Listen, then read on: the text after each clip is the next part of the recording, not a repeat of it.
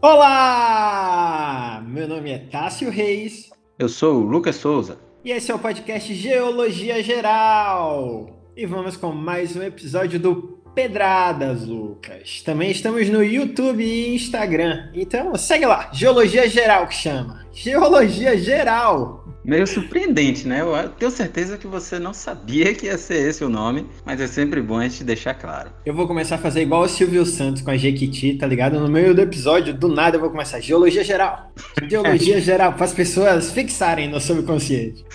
É, aquela vozinha de fundo, né? Geologia Geral. exatamente, exatamente isso.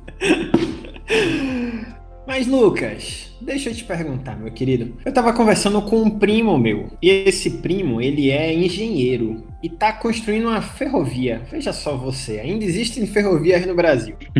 e ele, nesse pedaço da construção da ferrovia, tava me explicando que a ferrovia é para chegar em um porto em Ilhéus. Um porto que nem está construído ainda e que, quando eu fui pesquisar, porque aí, obviamente, eu fui dar um Google para saber o que é estava acontecendo. Eu vi que tá uma discussão por conta do impacto ambiental e por conta de toda a dificuldade que vai ser a construção desse porto lá em Ilhéus. E eu pensei, pô, tá aí, temos um tema. Lu Lucas, o que é que eu preciso para construir um porto do ponto de vista geológico e qual que é o impacto disso? Bom, primeiro você precisa de muito dinheiro. justo, justo. É um bom começo, né? É. E segundo, realmente, um estudo muito aprofundado em termos de impacto, porque como já falamos aqui algumas vezes, né? Qualquer atividade nossa que a gente realiza no meio ambiente, a gente causa um impacto nele. Então, o que é que acontece? Você vai chegar lá para construir um porto que basicamente você vai pegar uma área que hoje é uma área praiana, né? E transformar ela numa zona portuária e começar a ter circulação de navios, de máquinas. Vai precisar construir toda a estrutura para que essa carga que está vindo pela ferrovia consiga atingir os navios lá, então toda aquela zona de containers, e aí a gente precisa fazer uma barragem, e tudo isso causa muitos impactos, seja pela maior circulação e aí, consequentemente, afugentar animais, né, a vida marinha, ou até impactos mais aprofundados a partir da construção das estruturas, inclusive de poluições. Eu imagino que deve causar bastante mudança no fluxo da maré mesmo, né? Quando você faz faz as estruturas e quando você coloca todo o suporte de ferro e de concreto no meio do mar, deve atrapalhar bastante a estrutura das marés na região, né? Com certeza. Esse é um dos problemas maiores, assim, se a gente for parar para observar. Claro que não diminuindo o impacto dos outros, né? Porque o que é que vai acontecer? Na zona de Ilhéus, a gente tem ainda uma das poucas partes preservadas da Mata Atlântica, que a gente já devastou ela praticamente inteira. Lá ainda é alguns locais que a gente tem ainda a existência desse tipo de vegetação local ali e muito importante porque ela é específica do território brasileiro e se a gente continuar destruindo, já já ela some e a gente perde toda a nossa identidade, né? E além disso, a gente tem outros impactos que é justamente essa mudança no ambiente marinho e nas vidas que tem ali e a gente tem muitos moradores locais que vivem de pesca, né? Então a gente vai afugentar toda essa vida marinha e, consequentemente, acabar com a fonte de renda desse pessoal. O que é que, em termos da construção e esse jogo de marés que você falou aí, causa muito impacto? Você, quando jovenzinho, imagino que você brincava de ficar correndo em volta da piscina. Né? Já Dentro... bati muito a cabeça na borda da piscina, inclusive, viu? O que tem de cicatriz na minha testa não é brincadeira. Não, não é mole, não, né?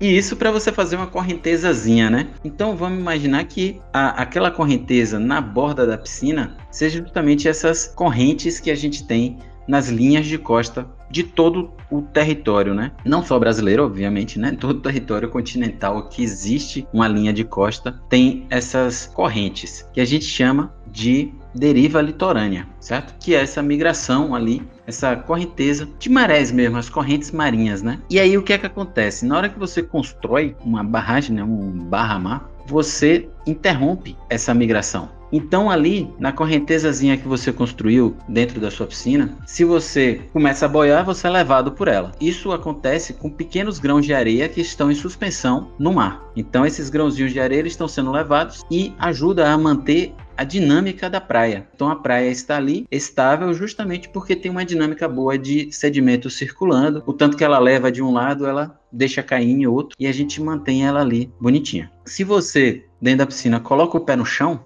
e impede a correntezazinha que você criou, ela começa a bater em você, perder força e fazer a volta, né? Com essa perda de energia, qualquer coisa que estivesse ali em suspensão, ela cai. Então, na hora que você faz a barragem, todo essa areia que está vindo sendo levada pela deriva litorânea, ela bate nessa, nessa estrutura que você construiu para fazer o porto, porque você precisa de águas calmas, né, para fazer o porto, e é justamente por isso que a gente constrói essa estrutura, para não ter muitas ondas ali e atrapalhar a circulação das embarcações. E com essa batida, essa redução de energia, a gente começa a cair toda a areia que está sendo carregada naquele local. E aí, consequentemente, a praia vai começar a crescer. Então, hoje que a gente tem uma linhazinha de costa em determinado local, a gente vai ter um aumento dessa praia, um acúmulo de areia em um lado, porque do outro lado, que a energia não está chegando mais e não tem mais a circulação de materiais, as ondas que baterem ali vão levar toda a areia. Então, de um lado, a gente aumenta a linha de costa e do outro, a linha de costa vai entrar no continente e vai levar tudo que tiver ali na linha de costa. A gente vai ter um processo de erosão. A tomar vai começar a invadir porque as ondas vão bater e vão retirar a areia porque a gente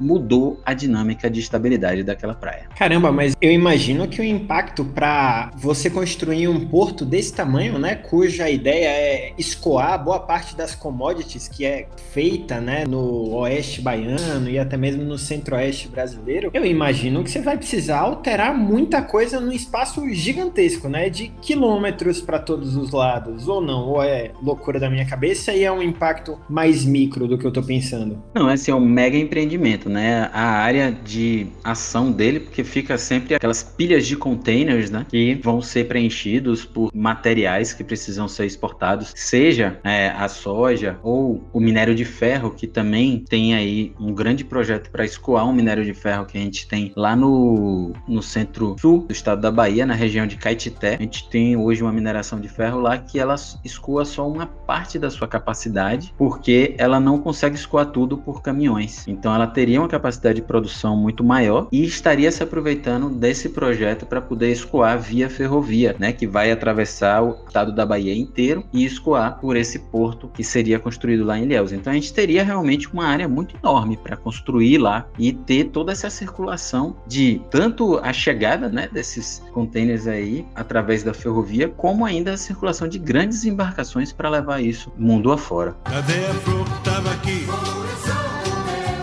Peixe que é do mar. O verde onde é que está? Nem o Chico Mendes sobreviveu.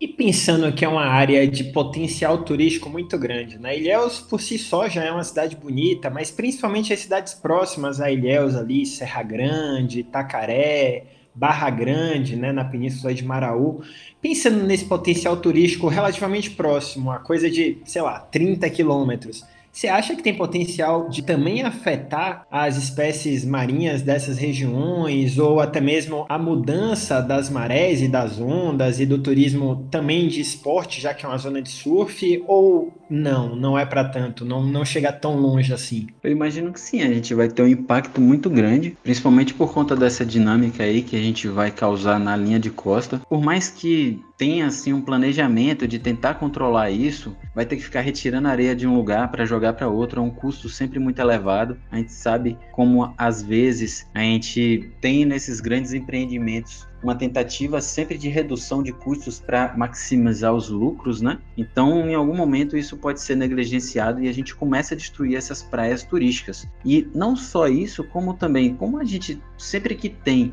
uma zona de circulação de grandes embarcações e de vários outros equipamentos, aumenta a possibilidade de ter acidentes e ali derrames de combustíveis, vazamento desses materiais que vão ser transportados. E aí a gente começa a causar um impacto marinho muito grande e a vida, com certeza, a vida marinha vai sofrer um impacto muito grande, porque hoje você não tem grandes embarcações passando ali. Na hora que você começa a colocar navios enormes para circular, os cardumes, os peixes, eles sempre são meio afugentados, tanto pela movimentação muito grande, como a possibilidade de serem atropelados, né? E também pela pesca, né? Que aí os caras em navios assim geralmente fazem uma pesca mais predatória do que a comunidade local. Caramba, eu tô extremamente revoltado agora. Eu vou, vou fazer uma baixa assinada contra esse projeto. Já pensou? estragar meu surf, estragar o meu peixinho frito? Aonde, pai?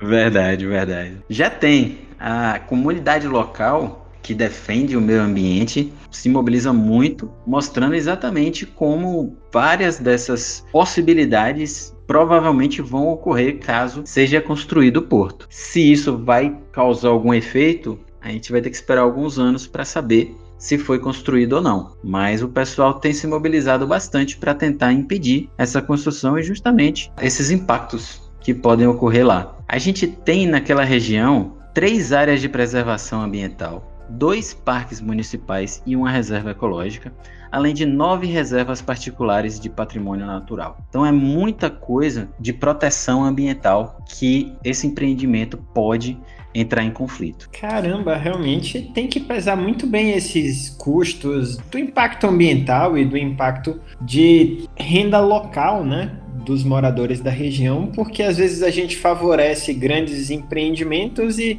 acaba prejudicando pessoas físicas, né, que também precisam do seu sustento, obviamente, né? Pois é. A justificativa é que vai criar empregos, né? Mas sem projetos assim de proteção a essas zonas de, de proteção ambiental, né? A gente não sabe realmente se vai ter esse cuidado de realizar algum tipo de proteção ambiental ou se vai ser como as outras coisas que acontecem no Brasil, que geralmente faz um projetinho ali para ser aprovado e nunca cumprem. E se fizessem um projeto sério de preservação ambiental e de estruturação também da comunidade local e da, da vida aquática, você acha que seria possível, num projeto desse tamanho, conciliar a preservação ambiental e o projeto em si? Eu creio que não. Eu acho que a gente vai ter, querendo ou não, um impacto muito grande ainda assim. Por mais que tente mitigar ao máximo, a gente tentar resolver ali, contornar esses problemas, manter as áreas de preservação.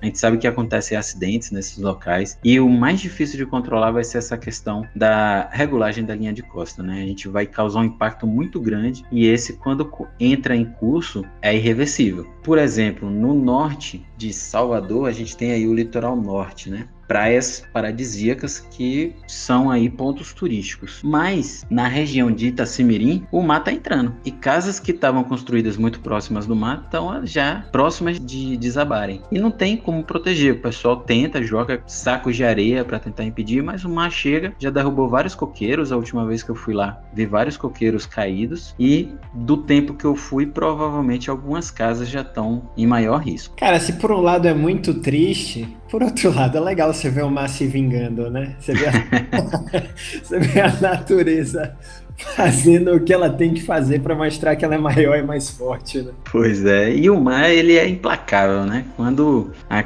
chega o momento dele, não tem quem pare. Já comentamos aqui em outro programa uma cidade lá na Foz do São Francisco, né? Que chamava Vila do Cabeço e que devido às muitas barragens que a gente construiu, também não chegou mais muitos sedimentos lá na onde existia essa vila e o mar entrou e destruiu a vila. Tinha um farol que era no centro da vilazinha e hoje o farol tá lá dentro do mar, que o mar invadiu. Cadê a flor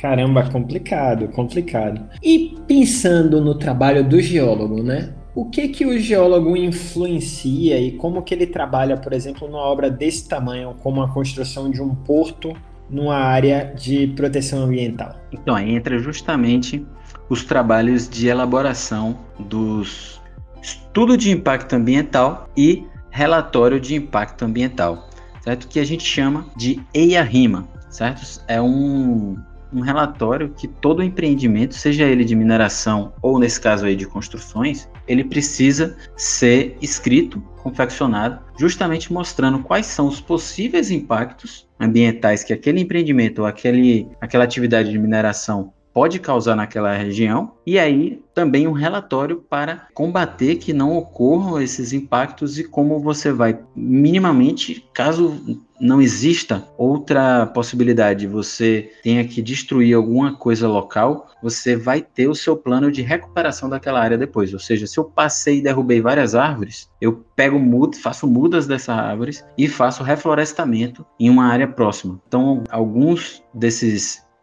a gente meio que corrige dessa forma. Mas o local ali onde a gente já construiu, já fez, ficou ali, querendo ou não, impactado já, né? Entendi. Entendi. E Lucas, e dentro do porto? Tem o que o geólogo fazer também ou só no processo de construção? Não, é só na construção. Só na construção. Depois, é... pronto, não tem nada para fazer. Dentro do porto não faz nada. Dentro do porto, ali vira os, os métodos operacionais. Entendi. O geólogo ali, ele faz só na construção esses estudos tal. E depois que tá tocando, no máximo o geólogo vai acompanhar, um, um geólogo de perícia vai acompanhar para ver se o material que está sendo exportado é mesmo, para identificar principalmente o minério de ferro lá, mas ele perde a, a sua função depois que já está construído. Entendi, entendi. Uma outra coisa que eu fico em dúvida, assim, tendo essa questão da influência né, no mar, o porto e a obra do porto nessa região de areia, né? Porque próximo ao mar vai ser uma região de areia, eu imagino que um solo muito mais difícil de se construir a parte estrutural do porto em terra. O geólogo também vai avaliar isso, o papel do geólogo no mapeamento desse terreno também vai ser bem importante. Como que funciona isso? Na parte da terra, não dentro do mar. É sim, função do geólogo, ele fazer o estudo de toda a região que vai haver uma construção, é sempre o geólogo que faz o estudo do solo ali e do local para saber caracterizar se é um local que pode haver construção também. Ele também vai fazer ali o acompanhamento, né, de se está ocorrendo esses processos que a gente comentou. Se está ocorrendo o processo erosivo, né, de um lado, a gente tem ali a ação do mar fazendo a retirada do material ou não, e o mesmo para o outro lado. Então aí é questão de monitoração o geólogo ali, a gente tem uma área específica que, que é a geologia costeira, né? Que é o estudo de costas, no caso, as linhas de costa, né? Não é ficar olhando as costas do povo na rua e fazendo estudo aleatório. Quando você tava falando linha de costas, eu tava lembrando daquela linhazinha na coluna, sabe? Quando você passa o dedo da pessoa dá uma arrepiada assim. Toda vez que você falava linha de costas, vinha essa imagem na minha cabeça. Mas então, a, a, geologia costeira é o estudo de praias e essa dinâmica ali no, na parte costeira do nosso continente. E aí ele vai sempre ficar alerta se está ocorrendo esses processos, né? evolutivos ali nessas regiões. E aí ele pode ficar sempre atento, né? Não tem uma, uma coisa diária para você ficar fazendo, né? Porque são processos longos, então são observações que você pode fazer em períodos mais passados. No início, se tiver ali procurando uma informação mais imediata, é ficar fazendo semanalmente, aí ver que não tem grandes impactos ainda, aumenta para quinzenal, e aí a partir do momento que começa a ver impactos específicos, vai acompanhando dentro desses intervalos e alguns outros intermediários ali no meio, só para ter certeza que não está bagunçando. Perfeito. Por fim, você tem alguma noção assim das medidas de uma obra como essa? Por exemplo, quantos metros para baixo tem que ter de mar para conseguir suportar essas grandes embarcações e qual o cálculo que se faz para estruturar isso? Ou é um trabalho mais de um engenheiro do que de um geólogo? Rapaz, aí é Zeda. Sei não. É mais de engenheiro então, né? Tá respondido. é.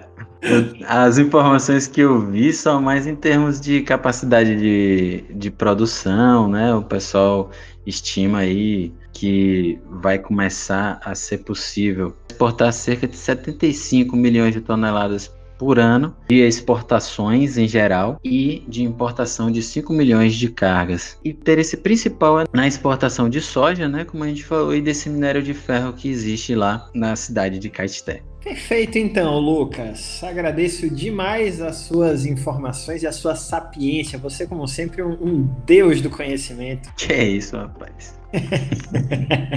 assim você engana nossos ouvintes. Muito obrigado a todos. E esse foi mais um episódio do Geologia Geral. E hoje aprendemos que vocês devem acessar o abaixoassinado.com barra não mexa no meu peixe frito. Agora a gente poderia, inclusive, ter que olhar o link certo, né? O pessoal pesquisa, não deve ser difícil de achar. Aprendemos também que as linhas de costas não são boas de mexer, porque podem dar uma arrepiadinha. tá seguindo para zonas perigosas, né? e aprendemos também que geólogo faz o trabalho de geólogo e engenheiro faz o trabalho de engenheiro, ora Cada um no seu quadrado. Muito obrigado a todos e até a próxima, pessoal. Até a próxima, pessoal. Um grande abraço.